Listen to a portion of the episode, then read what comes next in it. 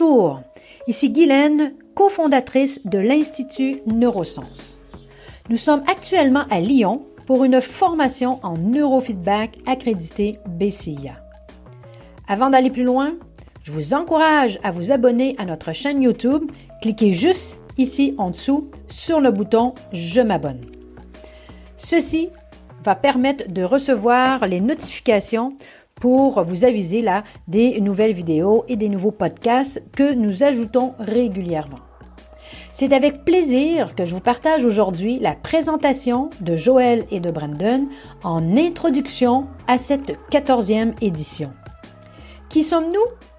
Prenez quelques minutes pour les écouter. À toi, Joël. Bon, bah, bonjour à toutes et à quelques tous.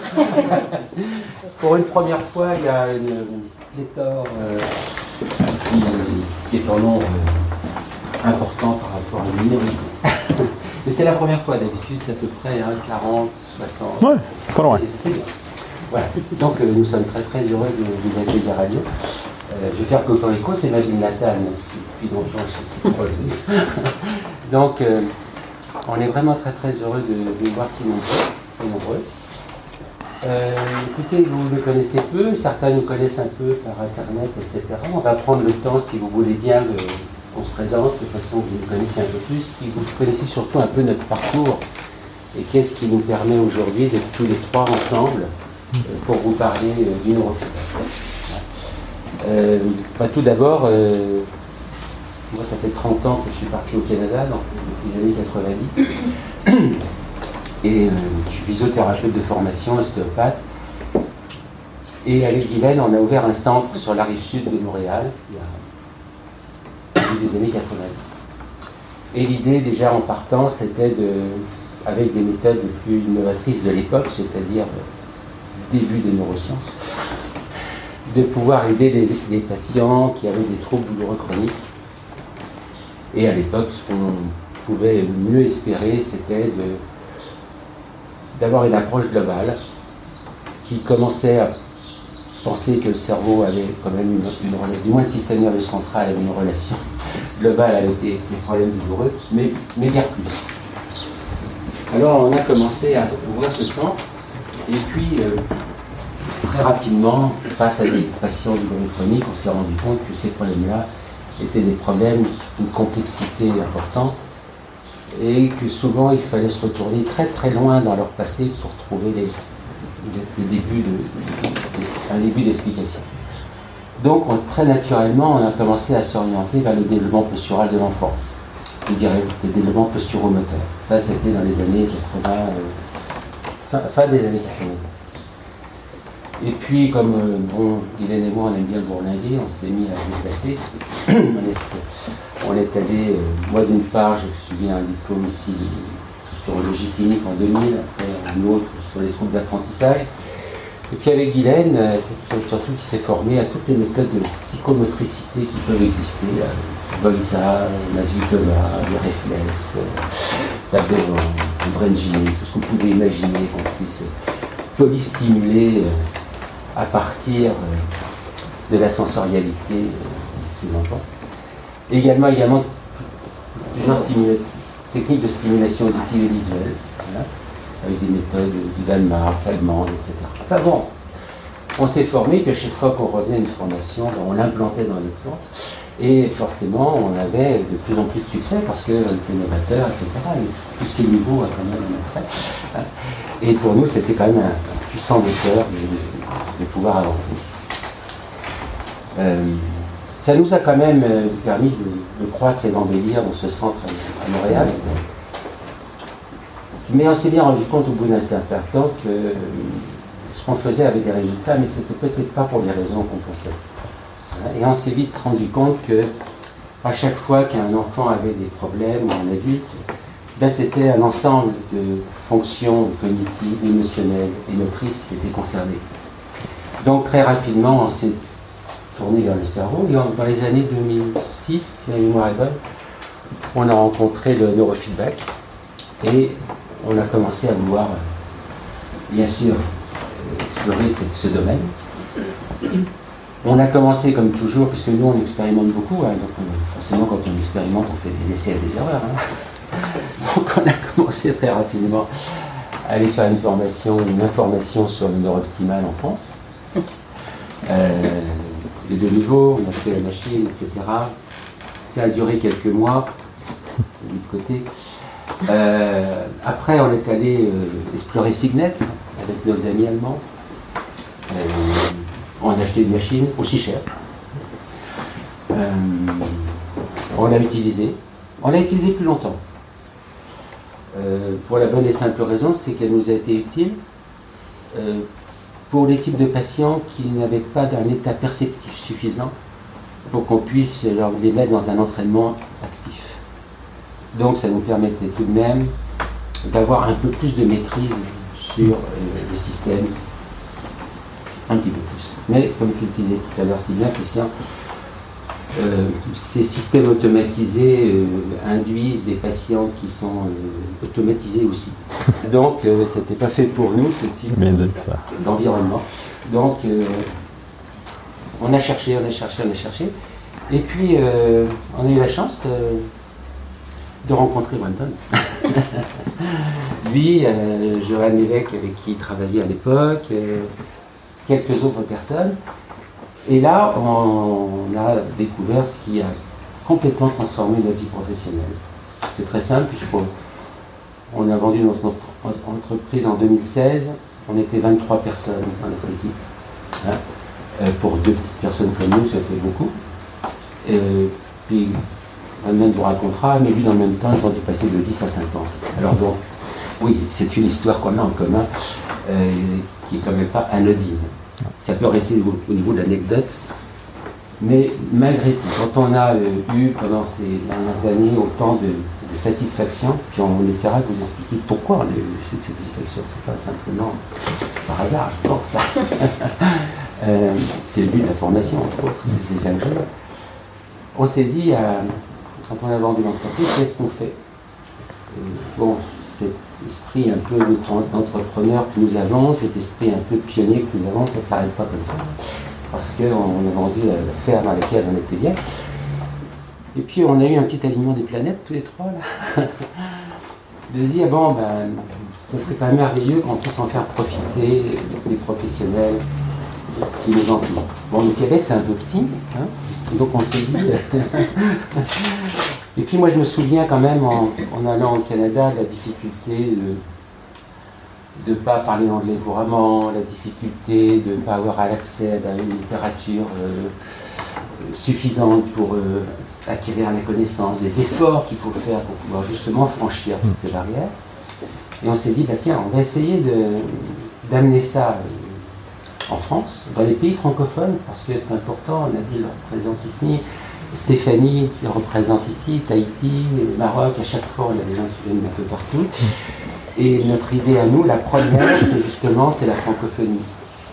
Et puis, plus les gens viennent de loin, plus la source de motivation est importante, et plus ça nous enthousiasme de le faire. c'est quelque chose qu'on partage et qu'on doit avouer. Euh, donc l'idée, c'était justement d'ouvrir nos connaissances cliniques à la francophonie. La deuxième obligation qu'on s'est faite, c'est de les amener en français, parce que ça n'existait pas. Et d'ailleurs, euh, les gens du milieu, quand ils nous sont vus arriver en France, ils se sont dit qu'est-ce qu'ils font Ils nous ont pas aidés. Hein. Et aujourd'hui, quand ça se dit ah, ça, ils existent. Ah c'est bien. Bon, l'idée était bonne. Et puis Brandon a, eu le, courage, parce que c'est prend quand même du guts, là, de traduire la, formation, la faire accréditer. Et puis il nous a fallu du guts aussi, parce que moi ça faisait 30 ans que j'étais parti, je connaissais personne, de prendre euh, les, nouveaux bottins qui s'appellent euh, aujourd'hui, je parle du botin parce que c'est ce qui m'avait aidé à partir au Canada avec le Minitel. Hein. Et c'est ce qui nous a permis de revenir ici, mais avec Google. mais c'était la même démarche dans le sens inverse.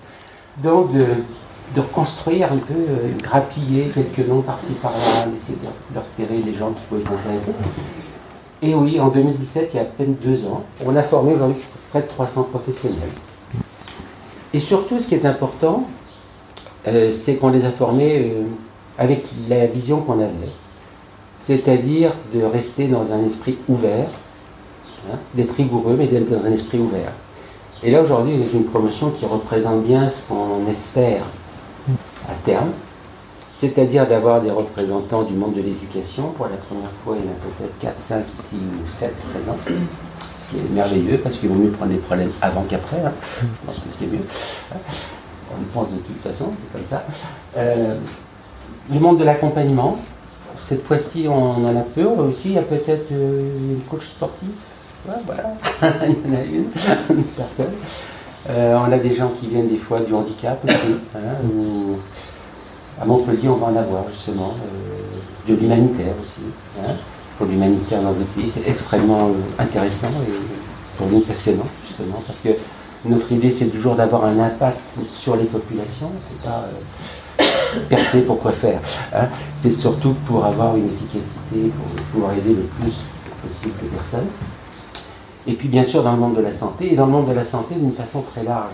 Parce qu'on se rend compte que le neurofeedback a des applications tellement diversifiées, tellement larges, que tout ce qui est rééducation, qui touche l'éducation, en fait, rééducation qui devrait être éducation, enfin bon, il y a un petit mélange, hein, euh, est concerné, donc les orthophonistes, les ergothérapeutes. Il y a une ergothérapeute parmi nous?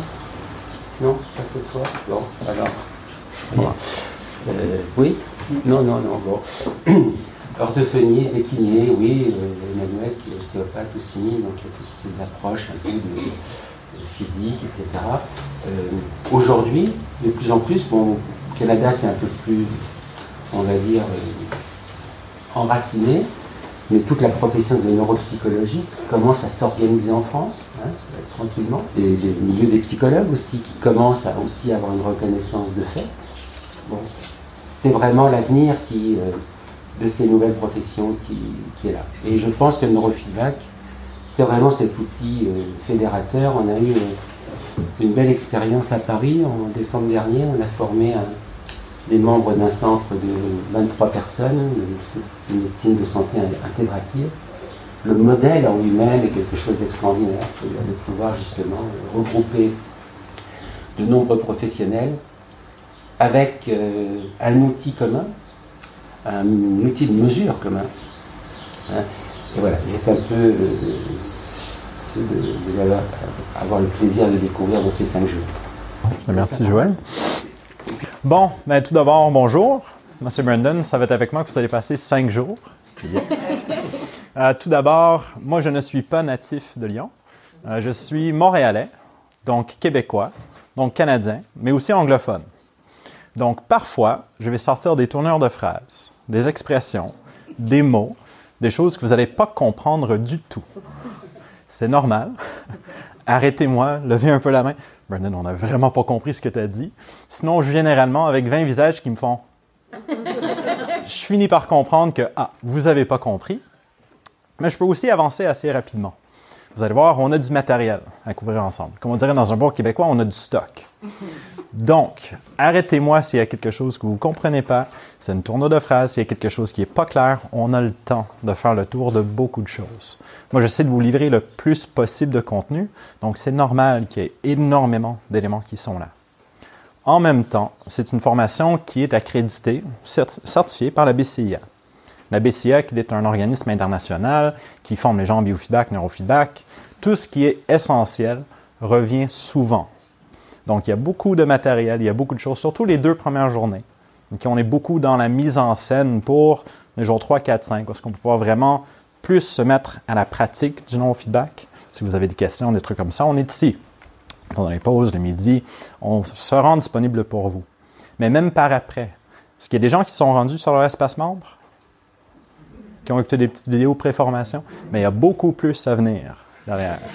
Il y a des vidéos, il y a des articles, il y a beaucoup de contenu sur ce site-là. C'est vraiment ce qu'on... Notre objectif, comme je vous l'ai dit, c'est de vous rendre ben, un peu au niveau d'être indépendant. L'idée est réelle. C'est de vous rendre des praticiens qui peuvent travailler comme vous voulez avec les populations que vous souhaitez travailler. Maintenant, on a des gens qui ont des populations très diverses ici, qui viennent de beaucoup de différentes milieux. Nous, on adore ça. Mais évidemment, on essaie de vous donner beaucoup de matériel. beaucoup de matériel. Mais sachez que vous allez vous faire solliciter par beaucoup de différentes populations. Soyez à l'aise d'aller chercher d'autres formations, d'autres expertises. Le feedback, c'est une technique qui est complémentaire à beaucoup de différents milieux. Donc, c'est normal qu'il y ait des choses qui sont dans votre gabarit dans cette formation. Il y en a d'autres qui vont sortir un peu. Si ça sort un peu, mais ça vous intéresse pareil, super, tant mieux. Ça aussi, ça fait partie des objectifs. Donc, moi, quelque part là-dedans, je pense qu'il y a mon bio. Je ne sais pas si c'est pas tout, à fait au début. On va revenir là-dessus tantôt. Mais voilà, moi, j'ai eu vraiment beaucoup de chance euh, dans ce domaine de neurofeedback. À la base, euh, moi, j'étais étudiant en psychologie. Aujourd'hui, je suis en fin de doctorat en neuropsychologie. Euh, mais comme étudiant au bac, donc première année d'université, je me cherchais un emploi à temps partiel. J'ai un ami qui m'a dit Ah, mais Brennan, j'ai la chose parfaite pour toi. C'est un organisme à but non lucratif, basé en Europe. Il se cherche un chargé de cours. Chargé de cours pour un institut en ligne, ben, pourquoi pas. Puis en plus, c'était dans le domaine de psychologie. Excellent. Donc, j'étais engagé par la Fondation européenne de biofeedback qui regroupe des experts à travers le monde pour enseigner des cours à d'autres praticiens en biofeedback et en neurofeedback. Donc moi, été payé pour apprendre de ces experts-là et monter leur diapositive par derrière. C'était génial.